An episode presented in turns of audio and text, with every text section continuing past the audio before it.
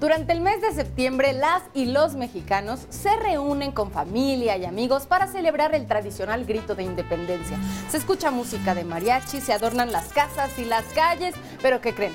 Estas celebraciones también vienen acompañadas del antojo y el gusto por la comida mexicana, cuyos platillos son reconocidos en el mundo entero. Vengan, vamos hoy en de todo a conocer qué tipo de platillos degustamos durante el mes patrio.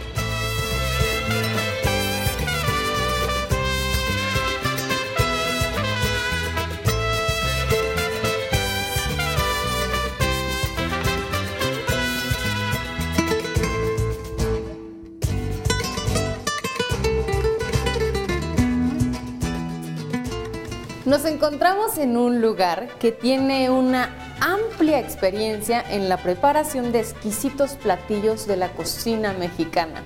Este lugar aquí cerca del Metro Panteones, déjenme decirles que es uno de mis favoritos y de muchas otras personas por el sazón que nos recuerda siempre a los sabores propios de nuestro México. Y está aquí con nosotros el señor Alejandro. ¿Cómo está, don Ale? Muy bien, muchas gracias, muy contento de que estén con nosotros. Muchas y gracias. que hablemos de este gran platillo. Vamos a hablar de un platillo mexicano que es de los más emblemáticos, que representa a nuestro país por excelencia en muchos lugares y que no podemos dejar de comer entre agosto y septiembre. ¿Ya saben de qué platillo estamos hablando? Exactamente, del chile en nogada. Muy bien.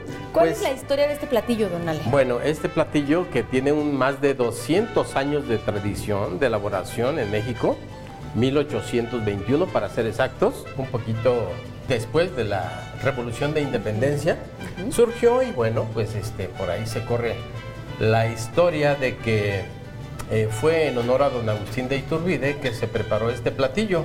Hay algunos mitos también, ¿verdad? Como se dice que fue el 28 de agosto cuando se preparó, pero en realidad fue el 2 de agosto cuando don Agustín de Iturbide entró triunfante a Puebla y eh, le prepararon este platillo que no era un plato fuerte, sino un postre.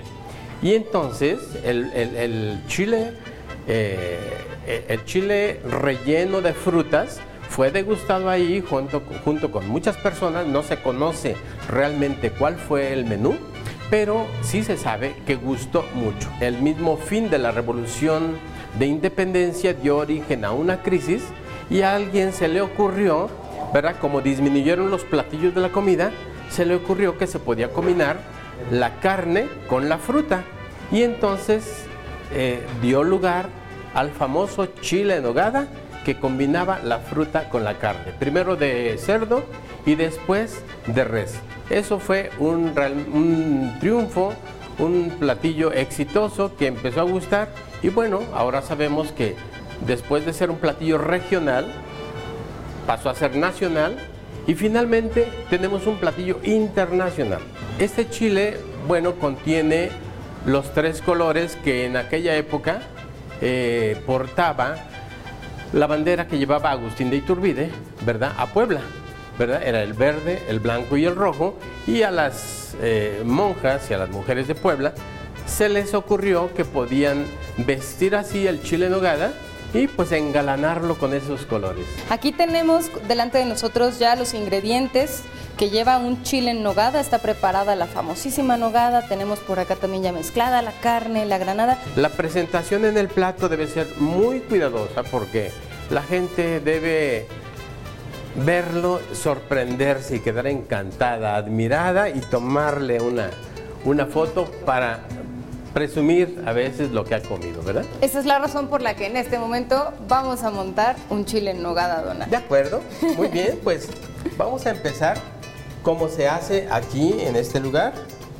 Eh, tomamos el- eh, la pieza del chile, agregamos el relleno.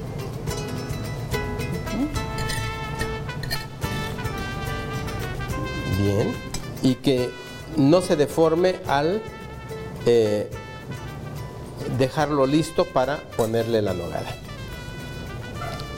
Este es una, una forma en que lo hacemos. Y pues tratamos de que el chile tenga personalidad. Para que pues dar la mejor impresión cuando llegue a la mesa. Eh, después de esto, tomamos la nogada. Voy a pasar para acá.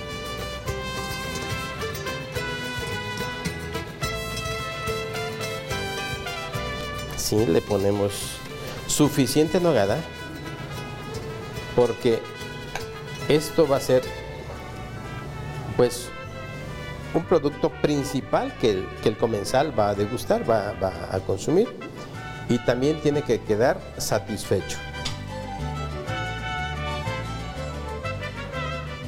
Sí, creo que esa es la, La la forma, sí, la medida.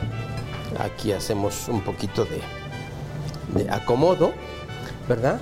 Luego viene la nuez de Castilla. Sí, que generosamente tiene que adornar un poco más, ¿verdad? Y finalmente la granada.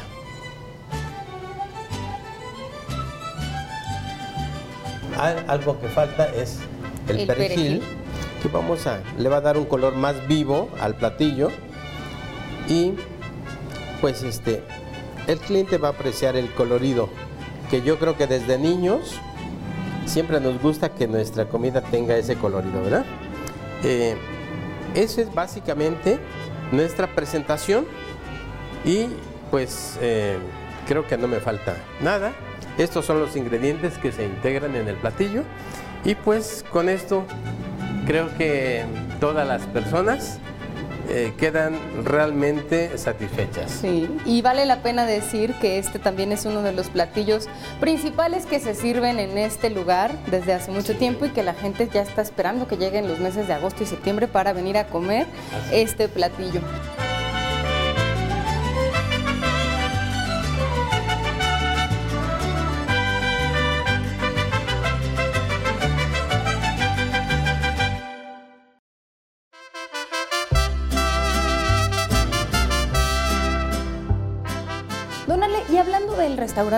¿Cómo fue que ustedes comenzaron a dedicarse solo a la cocina mexicana, la buena cocina mexicana?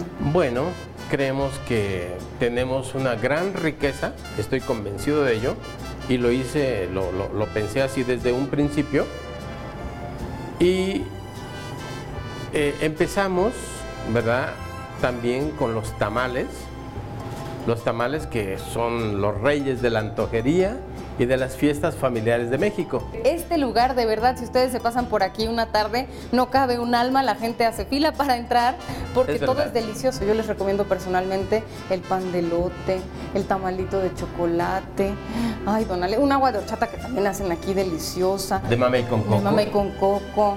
No, hombre, es que de verdad los platillos mexicanos, ya lo dijo Don Ale, tienen su propio espíritu y cuando se preparan con amor, con ingredientes de buena calidad y con el secreto de la casa, que yo creo es la dedicación de cada una de las personas que trabajan aquí, bueno, el resultado es sorprendente.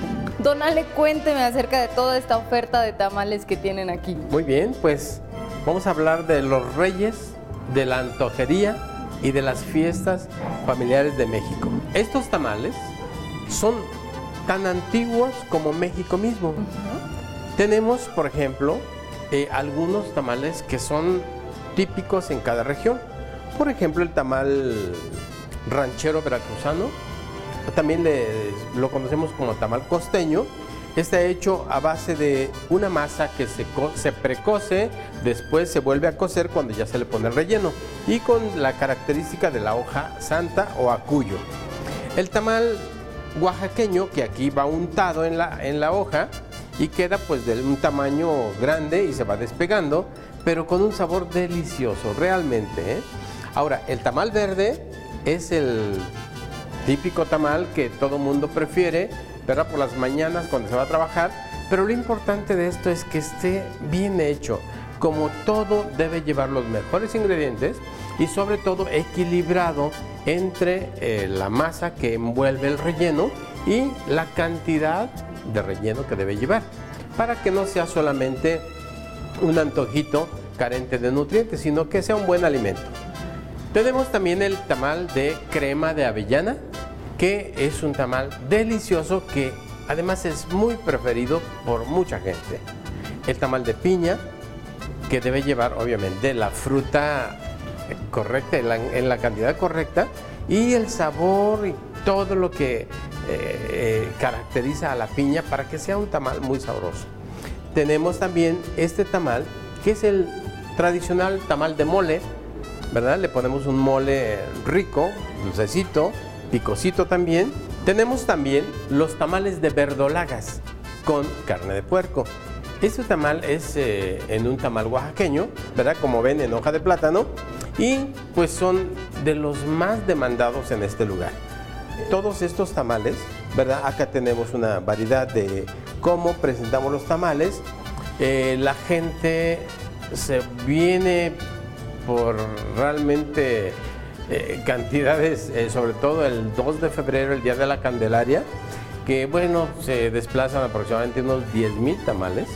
Entonces, pues tenemos que tener el equipo suficiente para hacerlos y ofrecerlos de tal manera que todo mundo se vaya con sus tamales, así como los piden. Sí, sí, don Ali. Yo creo que, como usted lo dijo hace rato, se trata de los reyes de la antojería mexicana porque los encontramos desde las fiestas este, más comunes, en las fiestas de cumpleaños, por ejemplo, hasta en los lugares de protocolo para recibir personas, para convidar un poquito de México. O sea, los tamales Así es. están en todos lados. Y tenemos un tamal especial, este tamal muy peculiar que solamente podrían encontrar en este lugar y que cuyo sabor realmente es único. Por, eh, está hecho a base de maíz azul relleno de arroz con leche y mantequilla. Y es una mantequilla muy especial, su olor y el sabor es el olor es lo primero que perciben las personas y les encanta. Acto seguido lo prueban y encuentran algo que nunca han probado. Es un sabor que no van a poder encontrar en ninguna otra parte. Es una, es una mantequilla y, el arroz, todo el proceso es muy bueno. Bueno, pues ya sabemos entonces de la gran variedad de tamales que existen, cómo se pueden degustar aquí en este lugar. ¿Y qué les parece, Donale, queridas y queridos televidentes, si para seguirnos antojando vamos a conocer otro de los platillos insignia de la gastronomía mexicana, el pozole?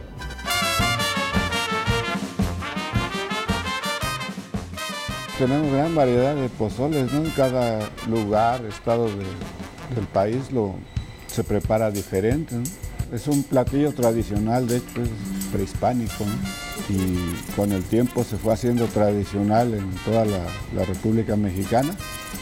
Y ya desde tiempos muy este, remotos, históricos, lo nombraba ya este Fray Bernardino de Sagún, lo narra ahí en su, dentro de la contexto histórico, pues según se cree que era un, este, un platillo ritual que era para los, este, la época de Moctezuma, lo preparaban, mm, se cree que con los carnes de los prisioneros, se los tomaban y, le daban al platuani la parte del muslo, que le daban, pero nada más una probada, no era totalmente, era un platillo como, pues era un ritual, era una porción pequeña, nada más cuando ya después de la conquista los españoles, pues aquí no había, este, pues ahora sí que vinieron quitando esas tradiciones y lo cambiaron posteriormente con la carne del cerdo, porque aquí no, no había.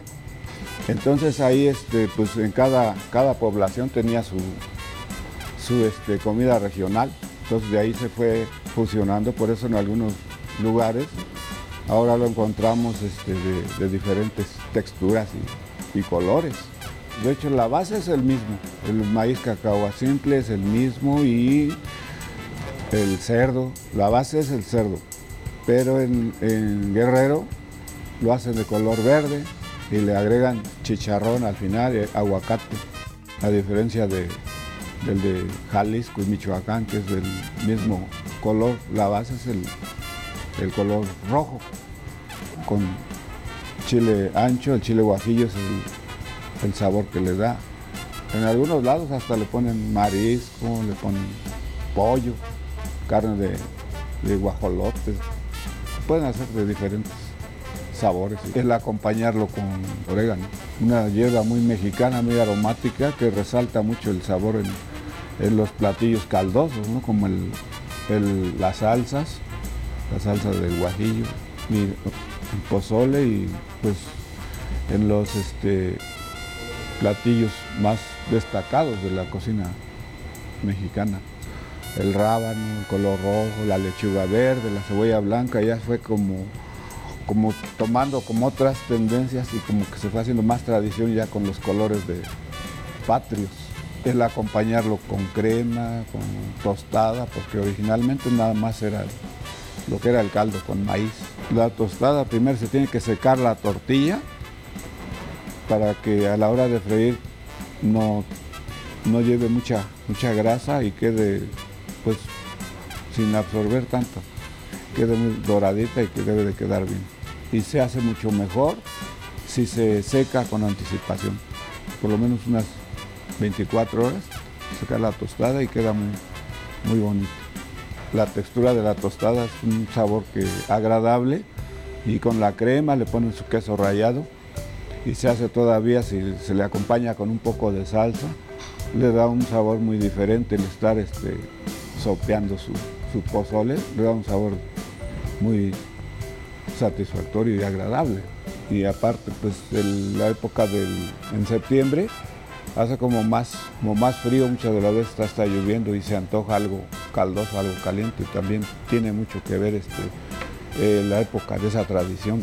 Los tacos, tacos dorados, los pambacitos, que también tienen esa combinación de la lechuga, crema y el color, todo va, este, creo que en conjunto con los colores mexicanos, los colores patrios.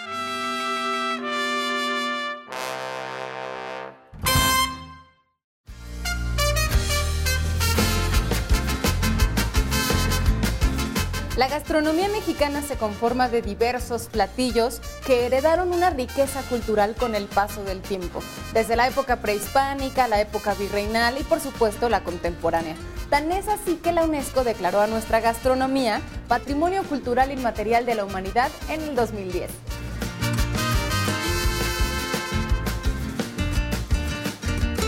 maridaje casi por lo regular, así un platillo tradicional, pues sí se acompaña también con algo tradicional. Pues, por ejemplo el tequila o un, mezcal. Ese es como la gente normalmente lo, lo acostumbra o lo acompaña. Pues en todos los, este, los estados de la República, pues yo creo que es este, sus platillos tradicionales, ¿no? Por ejemplo, en Puebla, ¿no? El mole poblano, Yucatán, pues la tradicional este, cochinita, los pambazos, papazules, los este.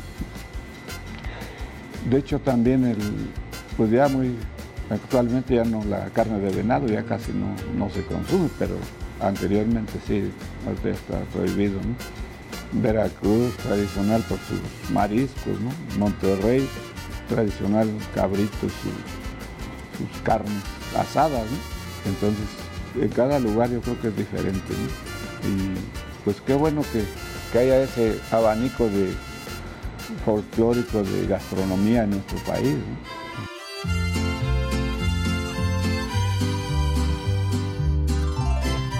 La cocina es una manifestación viva de la historia de la humanidad.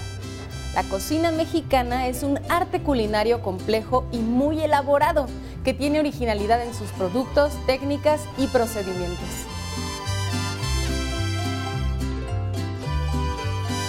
Este lugar empezó en 1990 porque mi papá en sus inicios, y te platico cuando tenía 12, 13 añitos, trabajaba con un- uno de sus tíos en un puesto en Garibaldi. Y ahí llegaban muchos artistas, o sea, Jorge Negrete, María Félix, o sea, artistas ya grandes y se presentaban en un teatro. Entonces a él le gustaba mucho ir y verlos y creo que desde ahí surgió el montar un espectáculo con mariachi, con artistas. Desde ahí le surgió y con la comida de su este, estado, que es Jalisco. Mi papá admira muchísimo a José Alfredo, o sea, creo que es uno de sus cantantes y compositores favoritos y tuvo la suerte de hacerle unas carnitas en su casa. Tiene una foto, tenemos una foto con él, mi papá José Alfredo, con el caso de carnitas. Mi papá, al, o sea, al principio era cocinero, o sea, sabe, sabe de hacer carnitas, sabe hacer un pozole, sabe hacer birria. Él también empezó desde ahí y fue lo que incorporó a su restaurante. Quiere llevar todas las costumbres a todo mundo, ¿no? Incluyendo extranjeros. Aquí tenemos mucha clientela extranjera. Inicia con el querer enaltecer la comida, sobre todo de Guadalajara, Jalisco, porque él es de allá, y combinando el mariachi, los shows, como un concepto muy mexicano para conocer, lograr conocer un poco de nuestras raíces y nuestra cultura. Bueno, pues mira, la carta es una carta en donde quisimos incorporar diferentes estados. Puedes encontrar un cabrito que es del norte, puedes encontrar la birria, el pozole de Jalisco, puedes encontrar unas enmoladas, que es de nuestro moles de Actopan, puedes encontrar antojitos mexicanos, o sea, es variedad de comida mexicana, incorporando un poco de diferentes estados. También tenemos eh, platillos para compartir en familia. Es importante, el concepto entra mucho el compartir en familia. Y en toda comida necesitamos algo dulce, terminar con ese saborcito dulce. Y aquí tenemos crepas flameadas que se las recomiendo muchísimo. Fresas jubilé. Es un show muy padre, muy vistoso. Entonces les invito a probar nuestros postres también. Pues la verdad que es una experiencia muy padre venir acá.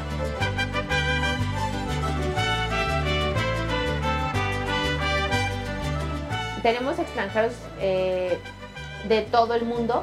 Por ejemplo, los japoneses se van mucho por la carne y tú pensarías, es rarísimo que puedan comer birria, pero les gusta mucho la birria, o sea, como que ese sabor suavecito de la carne, pero al mismo tiempo el condimento, les gusta mucho.